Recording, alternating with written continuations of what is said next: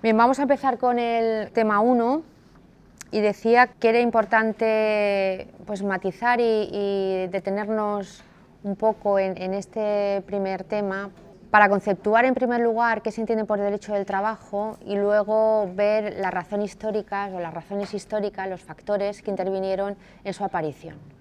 Porque esta parte del ordenamiento jurídico es absolutamente diferente en cuanto a los principios aplicativos y en cuanto al origen a otras partes del ordenamiento.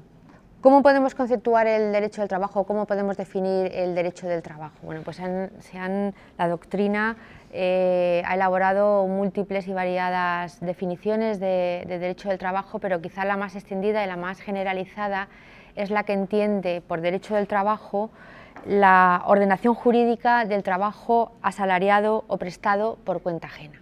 Con ser esto cierto, el derecho del trabajo no solamente es la regulación jurídica del intercambio de trabajo por eh, retribución o por salario, sino que el derecho del trabajo tiene una significación histórica, un fundamento histórico, tiene un porqué histórico.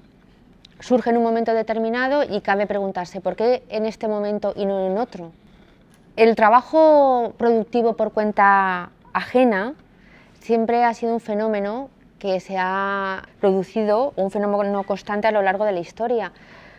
Sabéis que la explotación del hombre por el hombre ha sido una constante histórica desde los tiempos de la esclavitud, etcétera, etcétera. Y siempre el, trabajo ha sido un factor generador de conflictos. Pero a pesar de ello, no siempre ha habido derecho del trabajo. El derecho del trabajo surge en un momento concreto, repito. ¿En qué momento surge el derecho del trabajo? Pues surge como consecuencia de la revolución industrial y la generalización del trabajo libre asalariado. Ese es el punto de partida del nacimiento del derecho del trabajo. No es un proceso inmediato, es un proceso lento que se desarrolla desde mediados del siglo XVIII y todo el siglo XIX. Depende de los países, por ejemplo en España se desarrolla más tardíamente, 50 años, con respecto a, a Francia e Inglaterra pero eso es porque nuestro país es un país o era un país eminentemente agrícola y el proceso de industrialización pues, se produjo con, posterioridad al resto de países de Europa. Las nuevas relaciones surgidas de la revolución industrial supusieron la disociación del trabajo y capital y crearon un conflicto social. Me explico.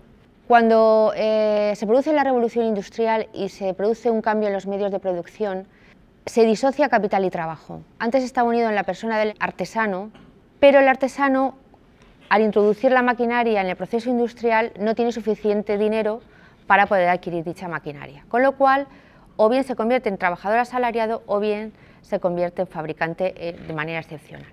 A eso hay que unir que las relaciones que surgen de la, revolución industrial, la relación entre trabajador asalariado y capitalista o empresario capitalista, una relación absolutamente desigual, tanto por sus características económicas como por la relación jurídica que les une, que es de subordinación o dependencia, hacen que el conflicto social que se produce sea consecuencia de el derecho liberal imperante en la época. ¿Por qué? Porque eh, esas relaciones eh, surgidas de la, de la revolución industrial se regían por el contrato de arrendamiento de servicios, se regían por el derecho liberal, que promulgaba la libertad de las partes, que promulgaba la igualdad de las partes, que cada parte era soberana para establecer la regulación de sus relaciones, que no intervenía para nada el Estado en las relaciones individuales porque coartaba su libertad. Claro, ¿eso en qué se tradujo? En una ley del más fuerte y un contrato que ya veremos más tarde de adhesión prácticamente del trabajador a las condiciones que le imponía el empresario. Jornadas excesivas, explotación del trabajo de mujeres y de niños, etcétera, etcétera. Como consecuencia de ello, surge una nueva clase social, la clase obrera, que reacciona. Surge el movimiento obrero, que trata de plasmar en leyes o que trata de que el Estado plasme en leyes sus reivindicaciones sociales y que intervenga, que garantice el Estado unos derechos mínimos a los trabajadores. Y así es como surge, a través de esa intervención del Estado, el derecho del trabajo. Por tanto, eh, esos son los principios básicos de la relación. ¿Qué factores intervienen en el nacimiento del derecho del trabajo? Bien, decía que la implantación del sistema capitalista y con él la disolución del sistema feudal se puede situar en Inglaterra y en Francia mediados del siglo XVIII y todo el siglo XIX. Y como consecuencia del extraordinario crecimiento demográfico, con la introducción de la maquinaria en los sistemas de producción, etcétera, etcétera, pues emerge una nueva clase social, que es la, burguesía capitalista. En el ámbito laboral, decía que, y ya lo hemos comentado antes, que el principal efecto que tuvo la revolución industrial fue el cambio de titularidad de los medios de producción y la separación de capital y trabajo. Antes estaban juntos en la persona de, los artesanos, del, sistema gremial, y ahora se disocian.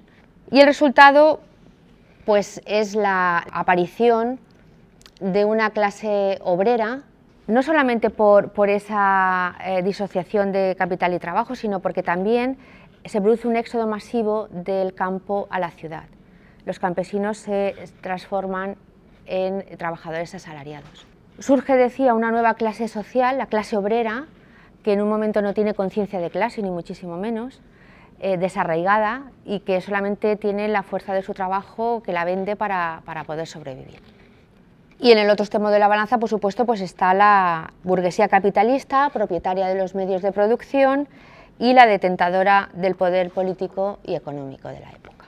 A nivel político, a nivel político, eh, con el triunfo de la Revolución Francesa ya os he comentado que se introduce un modelo asentado en los principios de los valores de libertad e igualdad de los individuos y el consiguiente rechazo de toda intervención estatal en las relaciones particulares nada tenía que interferir esa, libertad del individuo. De ahí que se llame el, liberalismo individualista.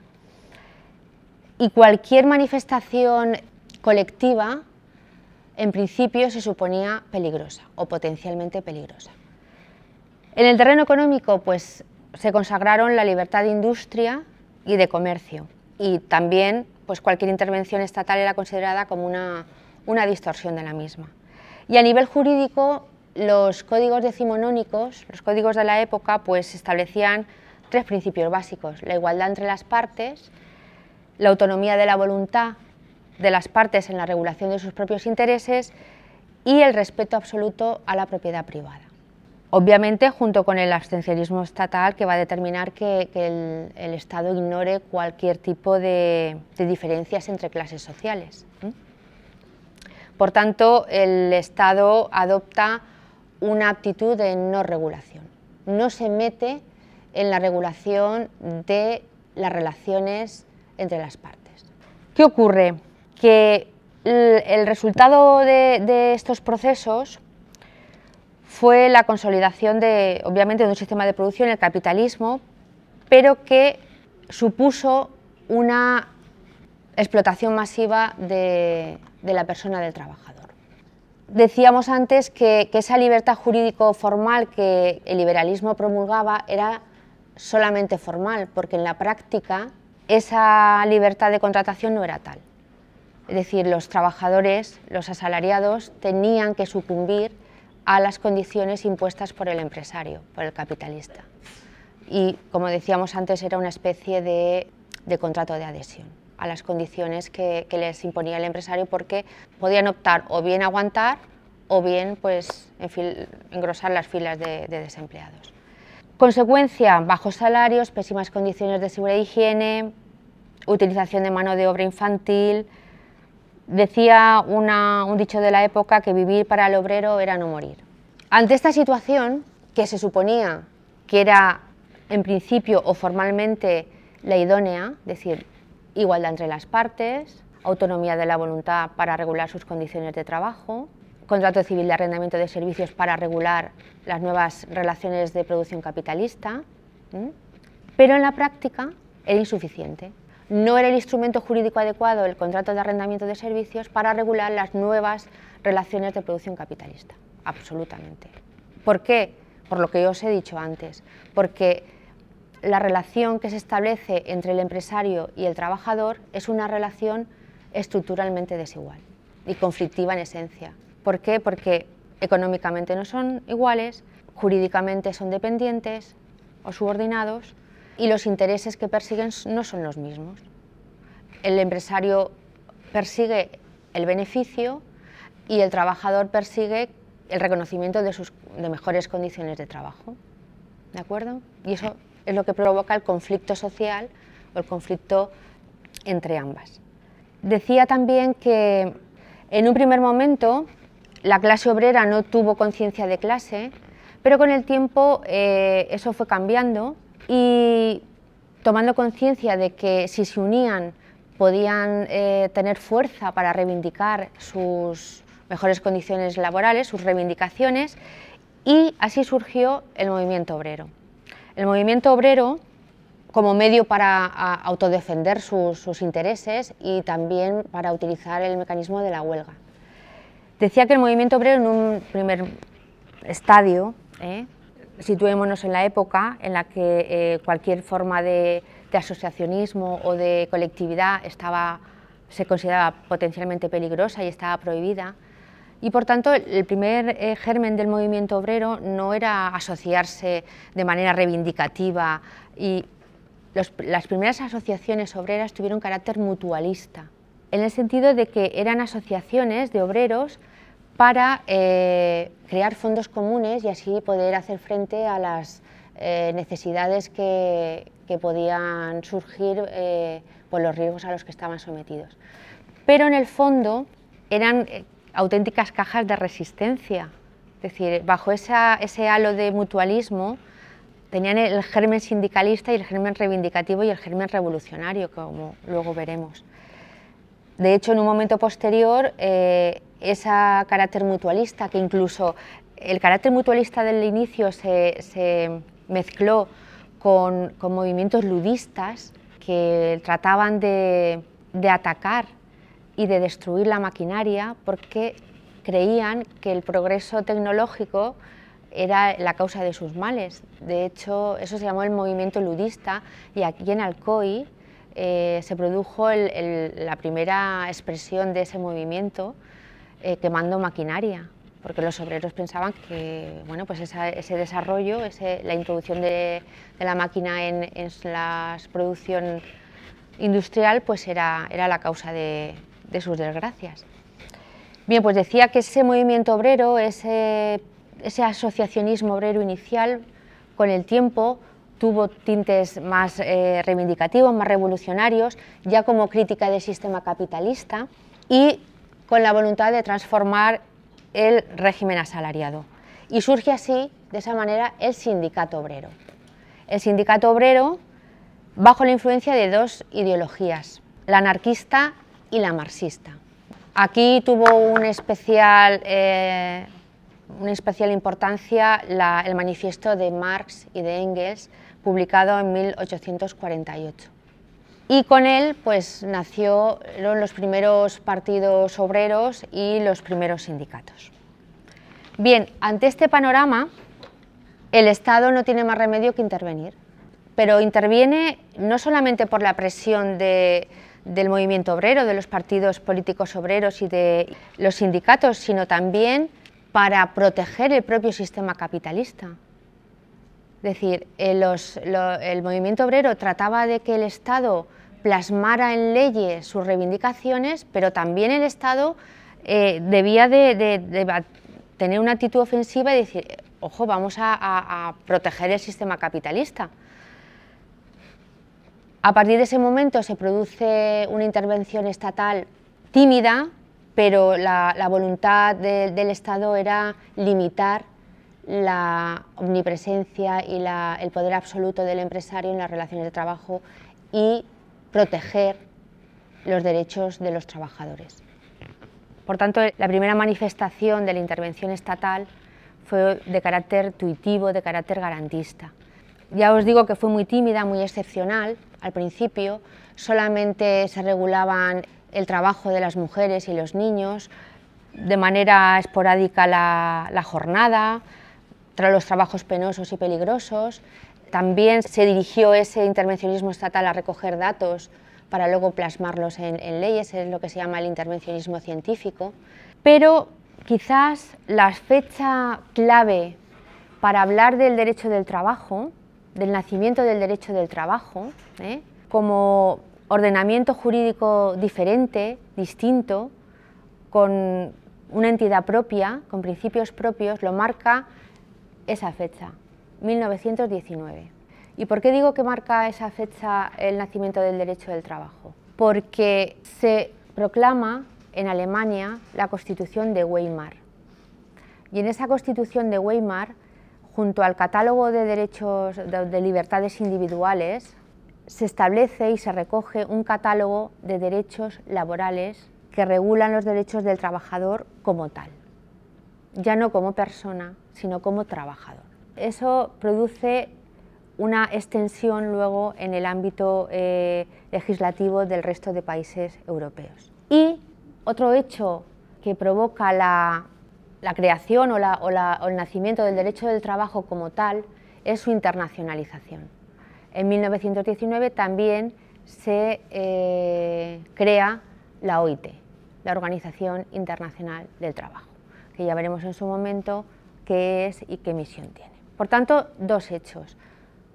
Constitución de Weimar, que ya recoge a nivel constitucional los derechos de los trabajadores como tales, y la internacionalización del derecho del trabajo a través de la creación de la OIT.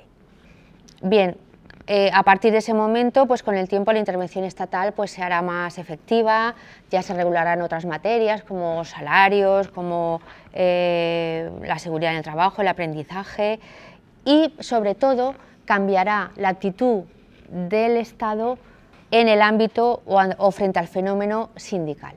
Los sindicatos que en un primer momento estaban prohibidos, Posteriormente fueron tolerados y más tarde reconocidos legalmente. Y lo mismo sucedió con la negociación colectiva y con, y con las huelgas. También, coetáneamente con ese proceso, se crearán administraciones especializadas en materia laboral, como el Ministerio de Trabajo, la Inspección de Trabajo y la Jurisdicción Social.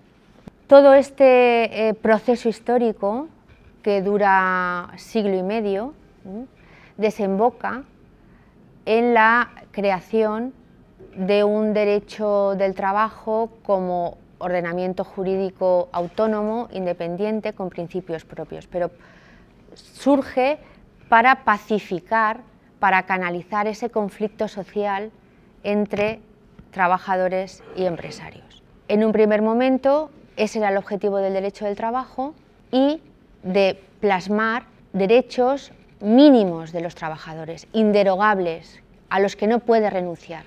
Aunque quiera, no puede renunciar. Y ese fue el primer objetivo del derecho del trabajo. Ya veremos que con el tiempo ese carácter exclusivamente intuitivo, exclusivamente garantista de la figura del trabajador se ha ido diluyendo hasta convertirse en la actualidad en un derecho equilibrador. Su finalidad no es solamente garantizar eh, ciertos derechos a los trabajadores irrenunciables, sino equilibrar las posiciones de las partes, dándole también relevancia al poder del empresario. Bien, pues eh, ese derecho del trabajo no creáis que, ha tenido una evolución igual en todos los países y de hecho se puede hablar de dos modelos de derecho del trabajo.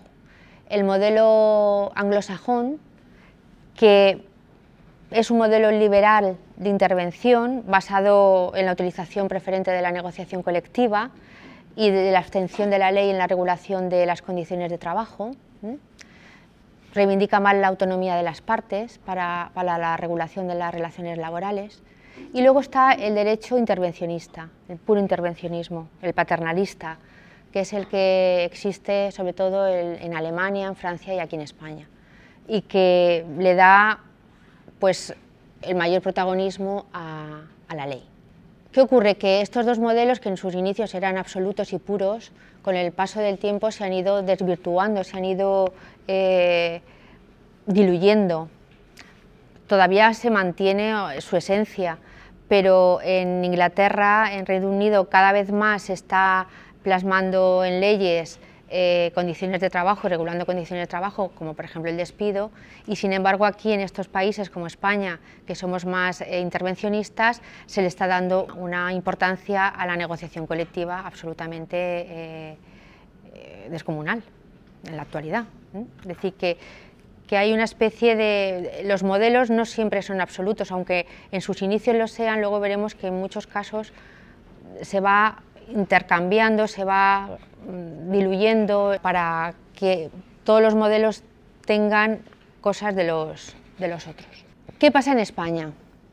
Pues en España el proceso de, formación del derecho del trabajo responde más o menos a los mismos cánones que, en el resto de, Europa, exactamente igual. Lo que pasa es que con 50 años de, de retraso. La ideología liberal se manifestó también aquí en España con la con el decreto del Conde de Toreno, que también proclama la libertad de industria y de, comercio y abole el monopolio de los gremios. Y en el terreno laboral pues también supuso la, libertad de contratación en el trabajo, que significaba que las condiciones de trabajo pues, se establecían a través de, un contrato. La primera manifestación del movimiento obrero en España tuvo lugar en, en Alcoy, precisamente lo que yo os comentaba, a través del movimiento ludista.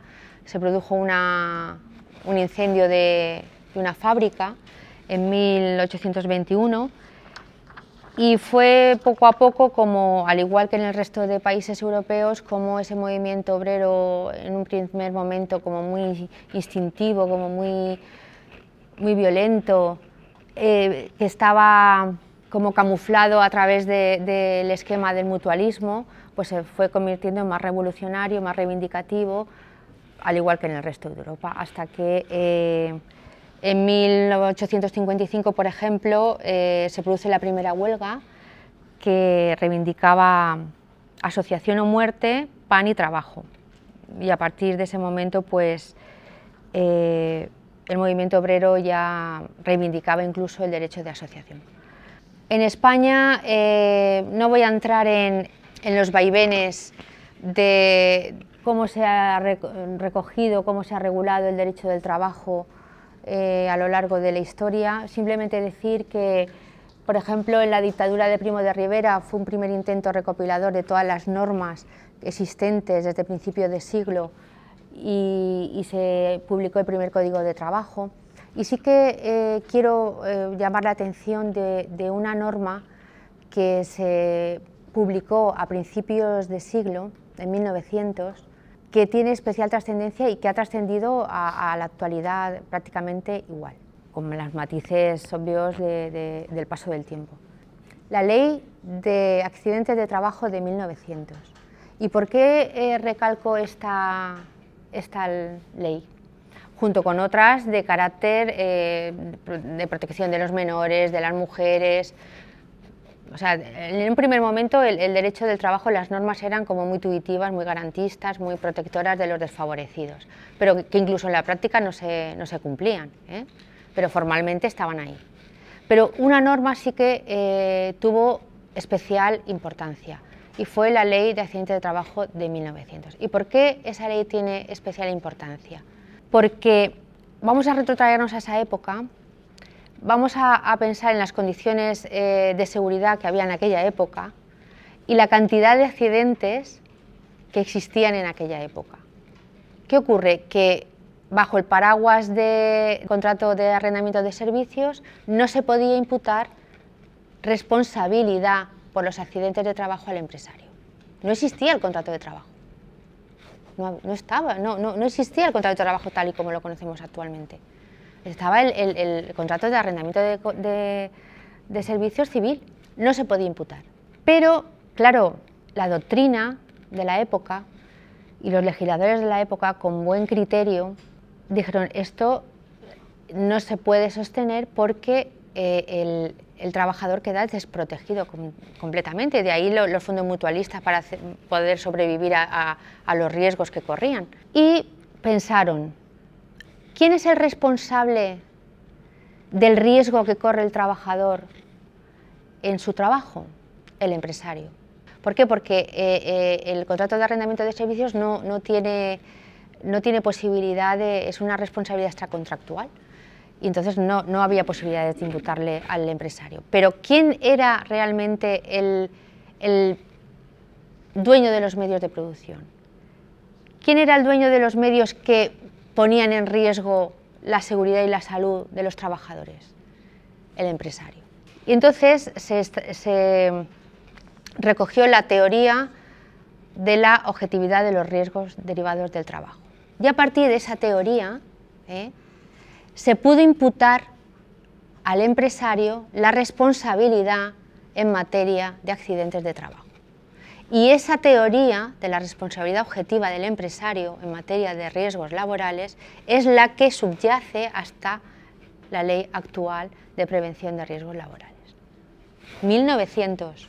Bien, eh, decía que, no voy a entrar en, los vaivenes históricos eh, del devenir histórico del derecho del trabajo en España porque la dictadura, como tal dictadura, bueno, pues eh, eh, la huelga se consideraba delito, pero sí que hubo un primer intento de recopilar el derecho del trabajo, las normas que había dispersas, eh, que había aprobadas de manera dispersa, se aprobó un código de trabajo y la primera caracterización del contrato de trabajo como el instrumento jurídico adecuado para regular las relaciones de trabajo. Creo que eso es importantísimo. Es decir, es la primera vez que se habla de contrato de trabajo, como tal, como algo diferenciado del contrato civil que ya estaba absolutamente desfasado y que no, no respondía a la realidad social. Pero será con la Segunda República cuando se produce la explosión del derecho laboral. ¿Y por qué eh, hago hincapié en la Segunda República? Porque con la Constitución de 1931 se recoge por primera vez en un texto constitucional aquí en España un catálogo de derechos laborales.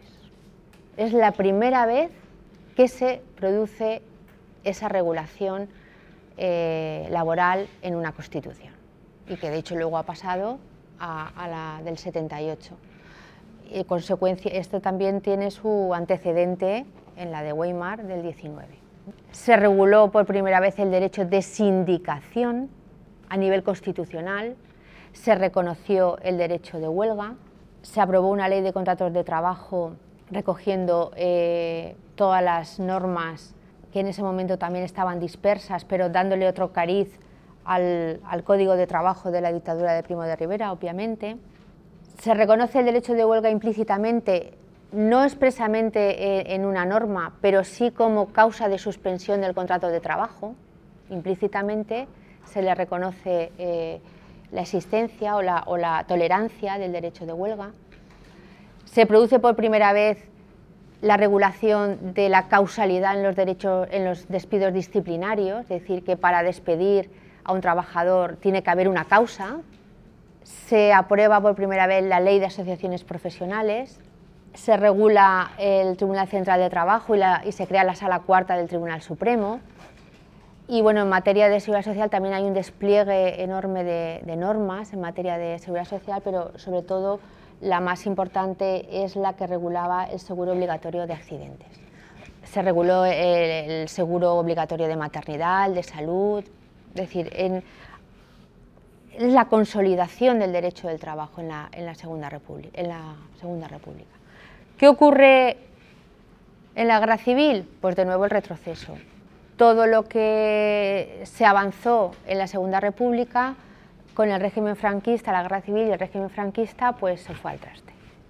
De nuevo eh, la huelga era considerada delito, de nuevo la autonomía colectiva se fue al traste porque aquí solamente existía un sindicato vertical en el que formaban parte tanto empresarios como trabajadores porque se consideraba que no había conflicto social entre ellos. Todas las condiciones de trabajo se regulaban a través de reglamentaciones de trabajo, por supuesto la negociación colectiva ni de casualidad. Y sí que es cierto que a partir de mediados de los 50 y los años 60 sí que ya se produce una apertura del régimen franquista hacia el tema sobre todo eh, sindical y el tema eh, de la autonomía colectiva, de las condiciones de trabajo. Pero habrá que esperar hasta, hasta ese momento. En la transición política, pues venimos de un régimen eh, autoritario, un, régimen dictatorial, y la transición lo que hace es un poco regular de manera provisional y de manera inestable las, relaciones eh, laborales. Dos leyes o dos normas, mejor dicho, muy importantes en, ese, en esa época. La primera, la Ley de Relaciones Laborales de 1976, que regula eh, ya aspectos muy determinados del contrato de trabajo, de las relaciones de trabajo, pues por ejemplo reguló el contrato en prácticas, limitó la contratación temporal, eh, reguló la readmisión obligatoria en caso de despido improcedente, es decir, fue un avance importantísimo en materia de, regulación de las relaciones de trabajo. La ley de asociación sindical, que, que reconoció obviamente el derecho de sindicación y el Real Decreto de eh, Relaciones de Trabajo de 1977. Y pone ahí vigente. Y diréis, Dios mío, pero si estamos hablando de 1977, ¿qué pasa? Estamos en el 2015 y todavía está vigente. Pues sí, está vigente. Me explico, eh, explico por qué está vigente. Es decir, este Real Decreto Ley de Relaciones de Trabajo reguló el despido, reguló eh, las relaciones colectivas, los convenios, la huelga y los procedimientos de solución de conflictos colectivos. Obviamente, este, esta norma pasó por el filtro constitucional, se adaptó a la Constitución, pero hubo una materia que continúa a pesar del filtro constitucional que ha, tenido, obviamente, que es la materia de la huelga. La huelga, en estos momentos, sabéis que es un derecho fundamental de los trabajadores, reconocido constitucionalmente, pero que no tiene un desarrollo eh, legislativo. Ese, artículo de la Constitución que regula el derecho de huelga no, tiene, no ha tenido desarrollo legislativo. Y nos seguimos rigiendo por el Real Decreto de Relaciones de Trabajo del 77. Porque la regulación que establece, ojo, la regulación que ha pasado el filtro constitucional, ¿eh? es decir, no, está como en sus orígenes, ¿eh? pero la, regulación eh, básica del derecho de huelga está contenida en ese Real Decreto. ¿Por qué no se ha asumido? Bueno, pues yo creo que ha sido por una dejadez de los políticos. Eh, el derecho de huelga es un derecho muy delicado, eh, que hay muchos intereses por parte de, los sindicatos, que puede enturbiar un poco la paz social y que la regulación que existe hasta ahora es suficiente. Y los políticos no han afrontado, el legislador no ha querido, no ha podido, no ha querido, no lo ha visto oportuno afrontar todavía la regulación del derecho de huelga en una ley de huelga como, como, debe ser eh, en desarrollo del derecho de huelga que establece la Constitución. Porque el derecho de sindicación, que es otro derecho constitucional eh, fundamental, sí que ha tenido su desarrollo en la Ley Orgánica de Libertad Sindical, pero la huelga no, no lo tiene. Bien, pasamos a, a la promulgación de la, Constitución española y con la Constitución española se proclama un modelo de Estado social y democrático de derecho. ¿Y qué significa que España se proclama un Estado social y democrático de derecho? Aquí por lo que nos interesa es la denominación de Estado social. Pues significa ni más ni menos que el Estado o los poderes públicos deben de contribuir al equilibrio en las posiciones desiguales, sobre todo de las relaciones de trabajo. ¿Qué modelo proclama la Constitución española en materia laboral? Pues proclama un modelo que se asienta en varios pilares básicos. En primer lugar, la Constitución española conceptúa las relaciones de trabajo con carácter dialéctico. Y es que estructuralmente es así. Tienen intereses contrapuestos y por tanto se conceptúan como estructuralmente son. Y por tanto, pues se le asigna al, conflicto de intereses entre empresarios y trabajadores pues, un papel fundamental dentro del esquema constitucional. En segundo lugar, se configura la autonomía colectiva como una pieza esencial del sistema normativo. La autonomía colectiva que se manifiesta en eh, la posibilidad de negociar convenios colectivos de trabajo. Y en tercer lugar, que el Estado debe de intervenir para garantizar y para promocionar el sistema de relaciones laborales.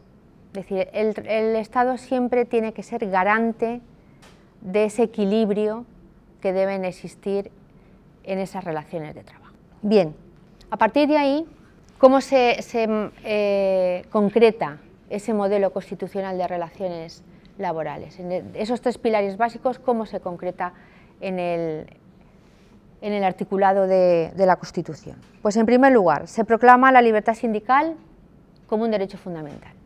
Y los sindicatos se les atribuye un papel absolutamente eh, importante, porque no solamente eh, son meros, eh, meras organizaciones de empresarios o de trabajadores, bueno, en este caso de trabajadores, para la defensa de sus intereses, sino que se les eleva al rango de sujeto político.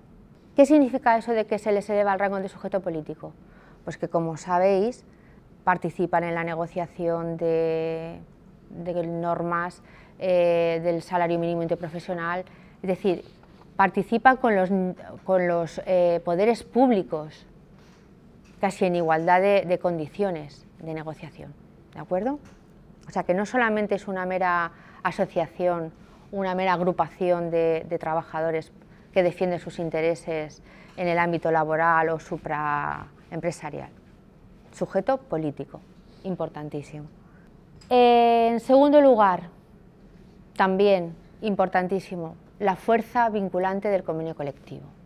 Ya veremos en su momento cómo el convenio colectivo es un instrumento jurídico en el que las partes, representantes de los empresarios y de los trabajadores, regulan las condiciones de trabajo.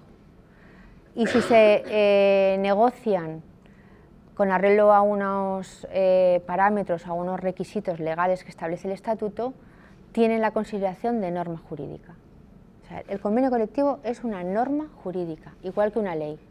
Ojo, que tenga la misma consideración jurídica no significa que en el ranking de jerarquía normativa estén situados al mismo nivel.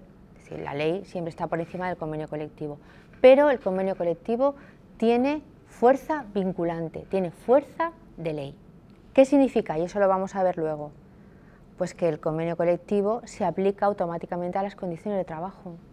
Es decir, cuando tú firmas en una empresa, cuando formalizas un contrato de trabajo, se te aplican directamente a las condiciones de tu convenio colectivo, sin más se aplica a todos los trabajadores de la empresa, tiene eficacia erga omnes, a todos, independientemente de que formen parte del sindicato que haya negociado o no.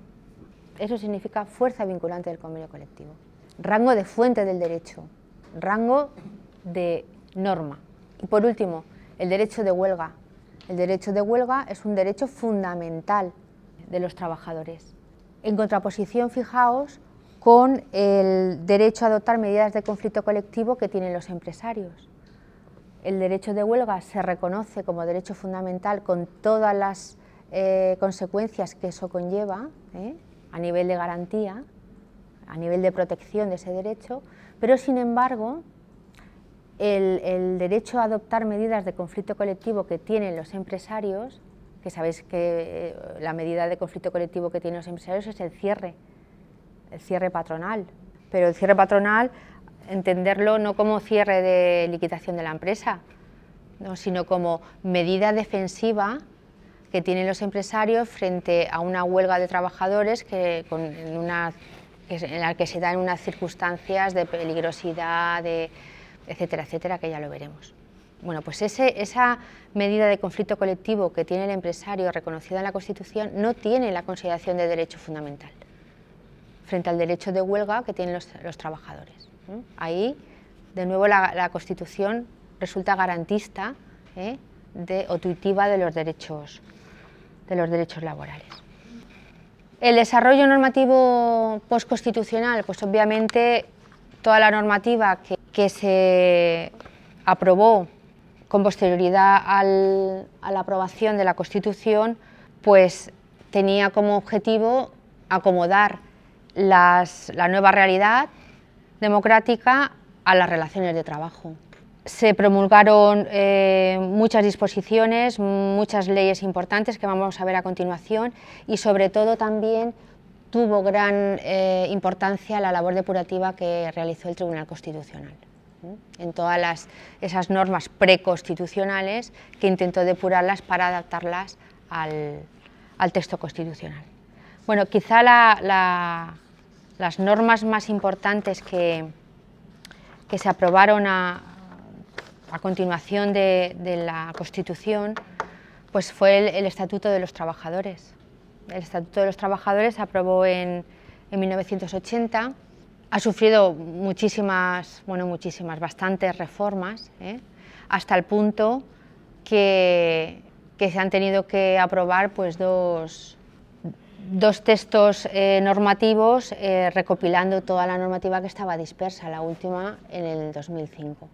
Cuando se aprobó el Estatuto de los Trabajadores, la finalidad del mismo fue eh, no solamente reunir las materias que, existían dispersas en otras, en otras normas, sino que reguló la relación individual de trabajo con todas las condiciones de trabajo y las relaciones colectivas, es decir, el convenio colectivo también lo reguló y la autonomía colectiva.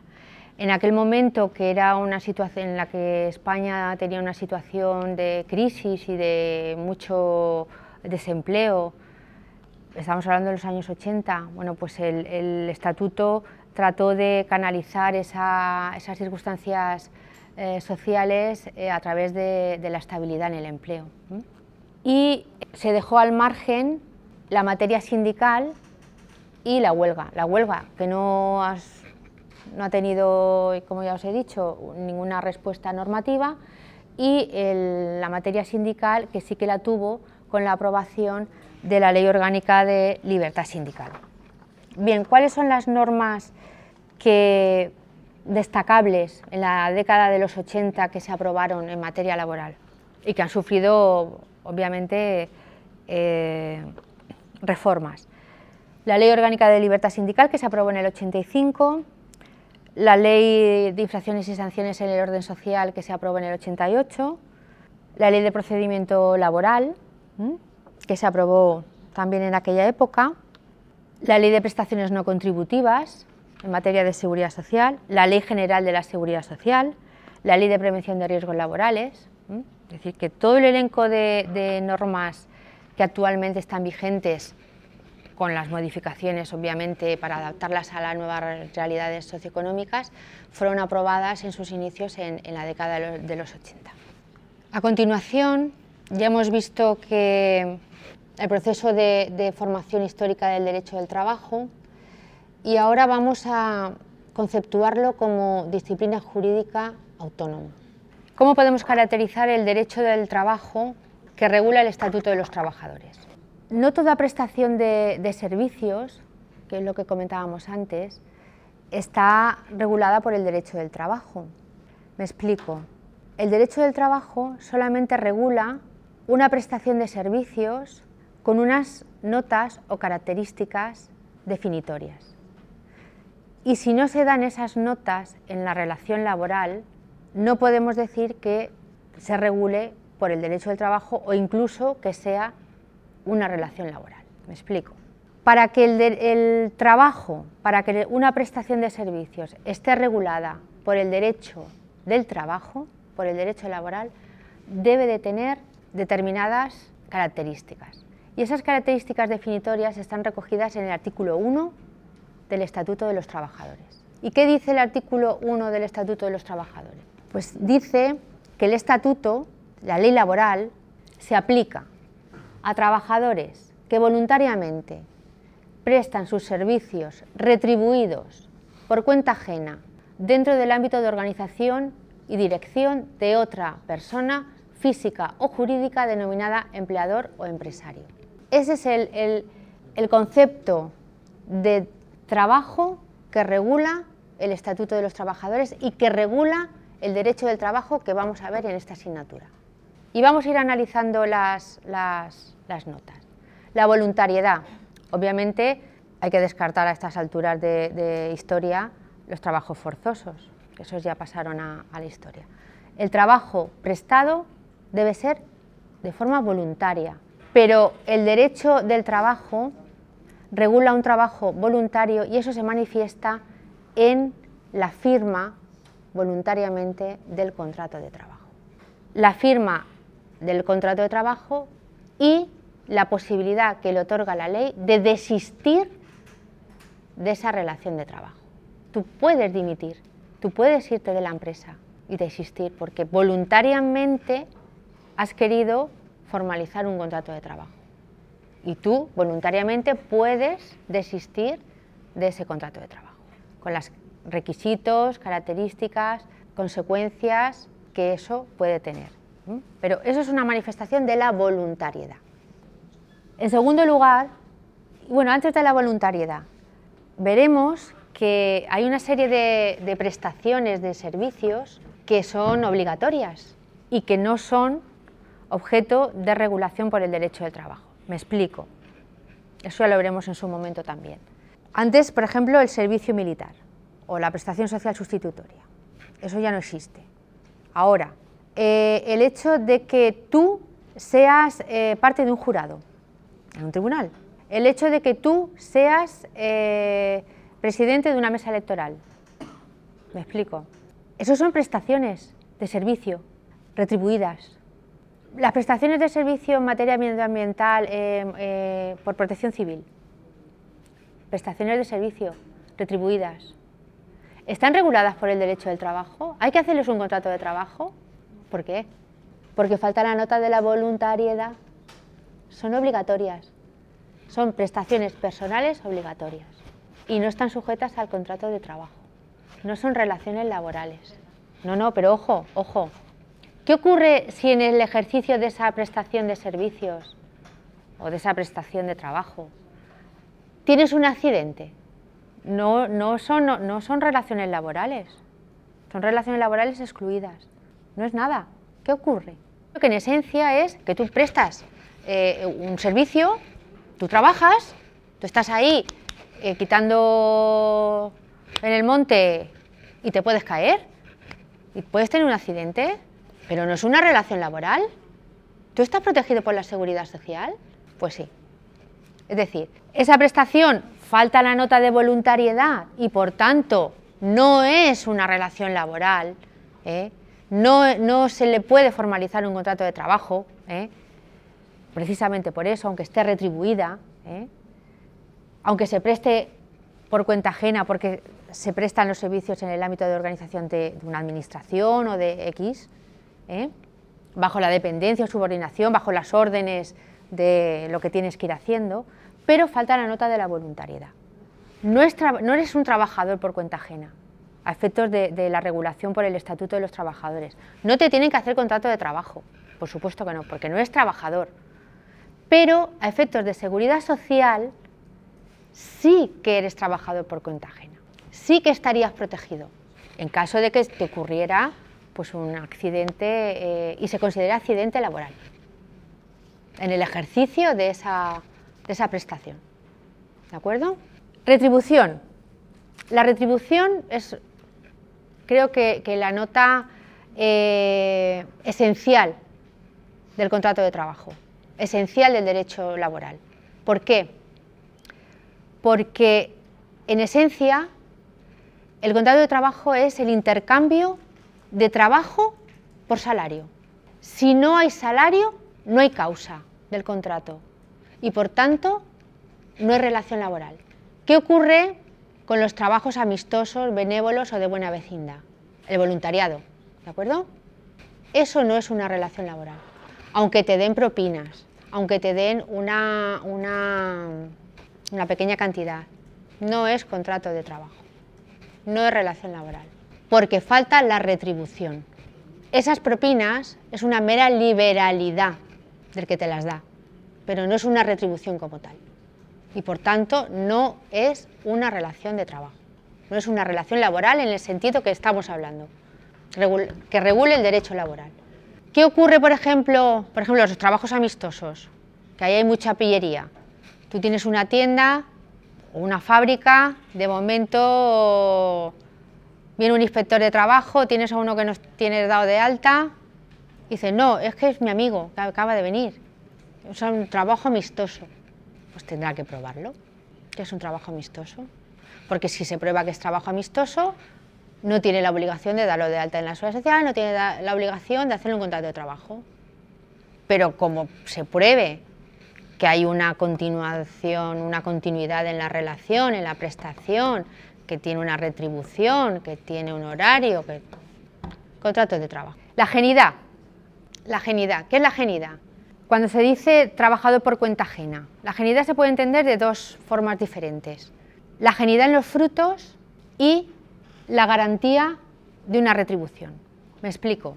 Trabajar por cuenta de otro significa, o trabajar por cuenta ajena, significa que los frutos de tu trabajo lo que tú produces, el zapato que tú haces, no es tuyo, es de un tercero, es del empresario. Significa que tú tienes una retribución garantizada por tu trabajo. De ahí el salario mínimo interprofesional, que es el mínimo garantizado por la prestación de servicios o de prestación laboral. Y significa que, que el riesgo y ventura de la empresa es del empresario, no del trabajador. ¿De acuerdo? ¿Y eso de qué lo distingue? Bueno, vamos a, vamos a, ver eh, la dependencia y luego haremos ahí un ejemplo de ambos. Por tanto, la genidad, salario garantizado, los frutos no son del trabajador, son del empresario y el riesgo y ventura de la actividad recae sobre el empresario. Dependencia o subordinación. La dependencia o subordinación significa que el trabajador o debe de seguir las órdenes e instrucciones del empresario en la ejecución de su trabajo. ¿De acuerdo? ¿Cómo se manifiesta la, dependencia o la subordinación? Bueno, pues con un eh, horario estable, no a tiempo parcial, por ejemplo, con un prestar los servicios solamente en una empresa, etcétera, etcétera. ¿En qué se distingue, por ejemplo, o qué notas no hay en el trabajo por cuenta propia? Que no está regulado en el derecho laboral. Los autónomos prestan servicios, retribuidos. Pero ¿por qué no su trabajo no está regulado por el derecho laboral, por el Estatuto de los Trabajadores? ¿Por qué no sus relaciones no se instrumentan a través del contrato de trabajo, sino a través de un arrendamiento de servicios? Primero, porque no tienen un salario garantizado, vaya genidad. Segundo, los frutos de su trabajo son suyos, son propios, corren el riesgo y ventura de su actividad.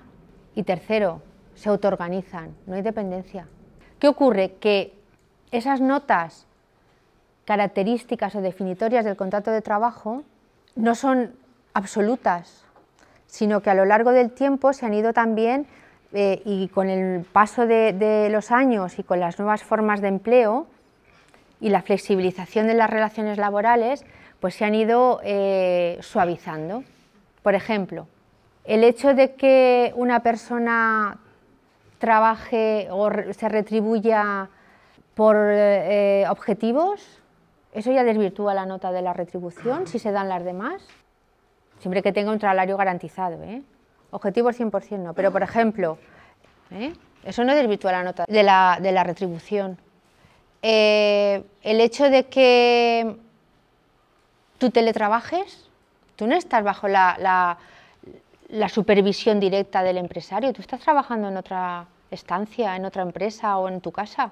¿Eso desvirtúa la nota de la dependencia?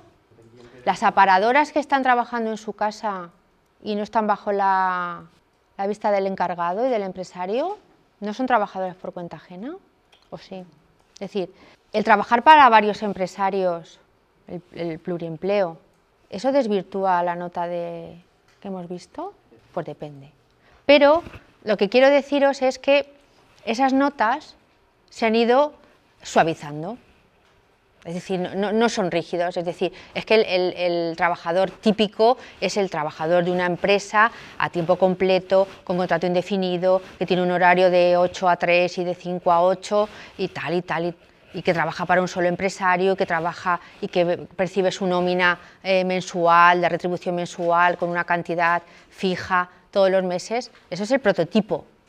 Pero luego hay múltiples eh, posibilidades ¿eh? que se han ido eh, creando o que han ido surgiendo a lo largo del tiempo y que no por ello se desvirtúa el, carácter laboral de una relación. ¿Qué pasa? Que hay que estar a los hechos. El hecho de que a ti te, te, hagan firmar un contrato de trabajo no significa que tú seas un, un, trabajador por cuenta ajena. A lo mejor no, que no es lo normal. ¿eh? Lo normal es que seas un falso autónomo, que te digan, mira, tú como vas a cobrar una parte a comisión o todo a comisión, pero tú vas a tener que venir aquí a trabajar de 8 a 3 y de 5 a 2 y vas a tener que cumplir esto y esto y esto y esto y esto y esto y esto y esto. Y te digan, no, pero tú tienes que darte de alta en autónomos. Eso vamos a analizar a ver las circunstancias de la relación de los hechos, de la relación que subyace, para calificar esa relación de laboral o no. Entonces, todas esas, todas esas notas son las que nos van a, dar los indicios de la laboralidad de la relación o no. ¿De acuerdo? Hay que estar a, los hechos. Tú cuando te... porque es ahora lo, habitual, es decir, eh, los empresarios no quieren asumir eh, la responsabilidad o las obligaciones derivadas de un contrato de trabajo y por tanto derivan al trabajador a una relación de, trabajador autónomo. Que es posible que sí, que realmente sea autónomo, pero no, a lo mejor no, si de la, realidad de los hechos se desprende alguna de estas eh, notas, pues ese trabajador es un trabajador por cuenta ajena, tiene que darlo de alta en la seguridad social y tiene que hacer un contrato de trabajo. ¿De acuerdo? Bueno, pues todo esto lo vamos a ir viendo a lo largo del curso. ¿Vale?